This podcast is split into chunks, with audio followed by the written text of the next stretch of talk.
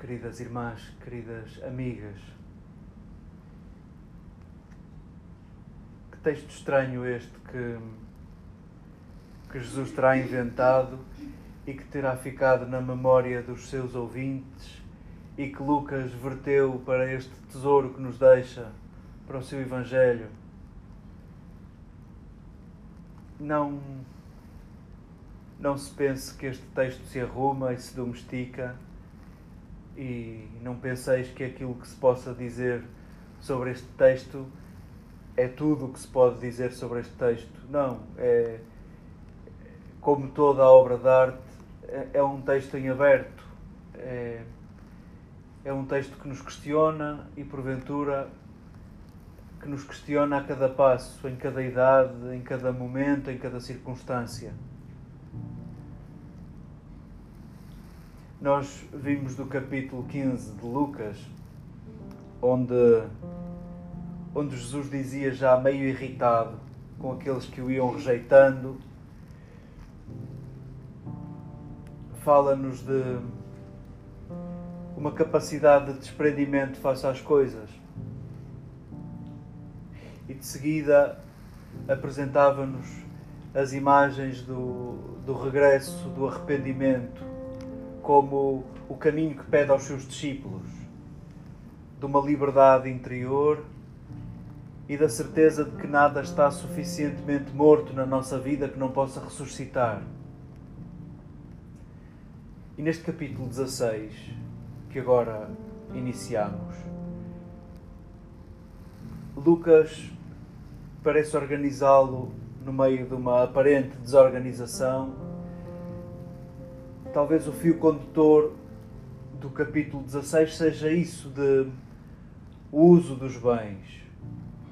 O que é que fazemos com os nossos bens?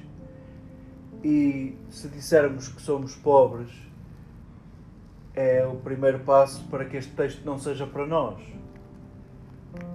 Ao falarmos de bens, queremos não só falar do dinheiro do bolso, queremos falar daquilo que temos e somos, o que é que fazemos com o que temos e com o que somos, o que é que fazemos com o nosso tempo, o que é que fazemos com a nossa capacidade de perdoar, a nossa capacidade de apreciar, o que é que fazemos com isso?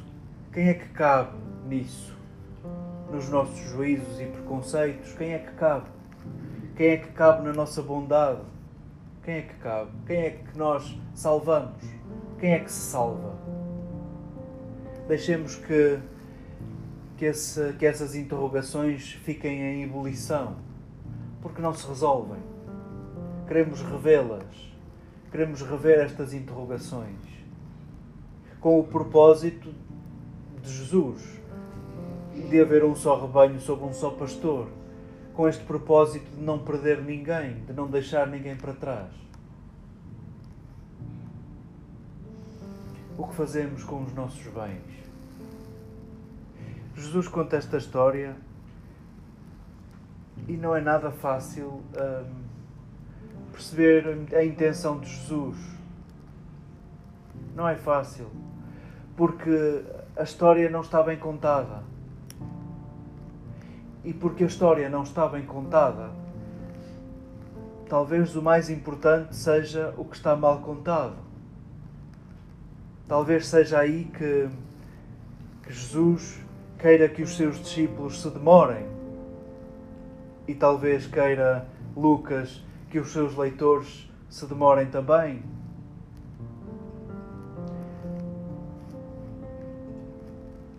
O administrador tinha poderes de representação do Senhor.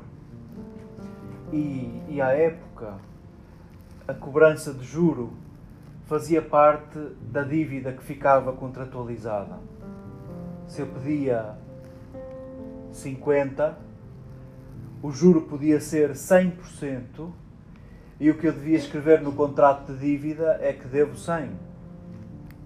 E incluía-se o juro e o juro podia ser exorbitante e fazia parte daquilo que eu tenho para pagar e não estava numa parcela à parte. Quem é que é desonesto nesta história? Nós, quando ouvimos falar de uma história de Jesus, onde ele começa por dizer que havia um Senhor, nós imaginamos logo que é Deus, que é o Pai. Vamos, nesta história, se há alguém desonesto, explorador e abusador, é o Senhor. É o Senhor. E aqui para nós, já que Jesus se põe a dizer o que é que o administrador fez a seguir, o administrador não ficou com um cêntimo. Quem é que é o aldrabão nesta história? O que é que o administrador fez? E se ele fez alguma coisa mal? Porquê é que o Senhor o despede sem o ouvir? Ele diz sim, presta contas da tua administração, mas a sentença já está passada. Tu já não és administrador. Nós assistimos nesta história a, um, a uma sentença sem processo, a uma sentença sem julgamento e à decisão de um senhor baseada em rumores. Os leitores do Evangelho conhecem um julgamento injusto. Não será que Jesus está a falar de si? Não será que, envolto em muita ironia, Jesus não se está a pôr na figura daquele administrador que questiona os donos da religião, que exploram os outros? Não será Jesus, aos olhos dos fariseus, um administrador desonesto, porque está do lado dos devedores? Não te sentes tu, querido leitor, devedor, e não sentes que Jesus aldraba a tua dívida e está do teu lado?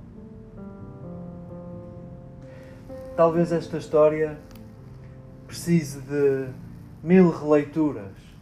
Talvez esta história precise que tropecemos nela muitas vezes para irmos aproximando daquilo que, que Jesus foi para aqueles que o seguiram.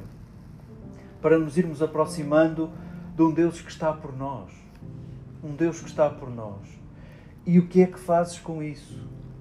Os fariseus também sentiam um Deus que estava por eles. E o que é que faziam com isso? Separavam-se dos outros. Achavam-se mais que os outros. Tu, que tens um Deus que aldraba as tuas contas, que tens um Deus que esquece e que rasga o teu papel da dívida, o que é que fazes com isso? O que é que fazes com aqueles que te devem? Possa este texto estimular a isso que queremos a vida inteira, a fazermos com os outros aquilo que Jesus faz conosco. Possa este texto estimular os nossos exercícios de concretização do reino dos céus já entre nós, quando nos compadecemos, quando nos arrependemos, quando revemos, quando voltamos sempre que perdoamos e pedimos perdão, sintamos que este texto estimula a nossa ressurreição.